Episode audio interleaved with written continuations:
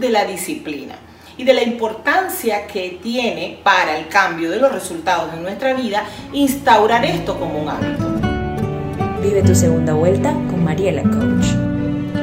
¿Qué sucede cuando detrás de mí se encuentra escondida una creencia que dice yo no soy disciplinado? ¿Qué está sucediendo conmigo en este momento? Primero tenemos que reconocer que están pasando dos cosas. Una, que te estás autosaboteando y dos, que estás en un espíritu de lucha, luchando constantemente con hacer algo que terminas no haciéndolo.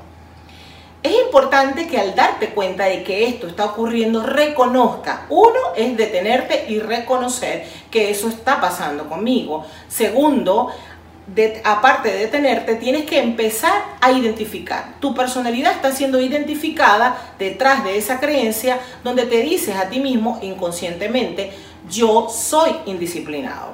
Luego de allí, que ya lo reconoces, decide cambiar decide cambiar y para cambiar tienes que cultivar esa personalidad que quieres cambiar en ti. Entonces te invito a que aparte de analizar esto que te estoy diciendo, empieces a cultivar la personalidad de una persona disciplinada. ¿Cómo sería una persona disciplinada? ¿Cómo se comportaría? ¿Cuál sería su actitud? ¿Y cuál de las áreas empezarías a cambiar?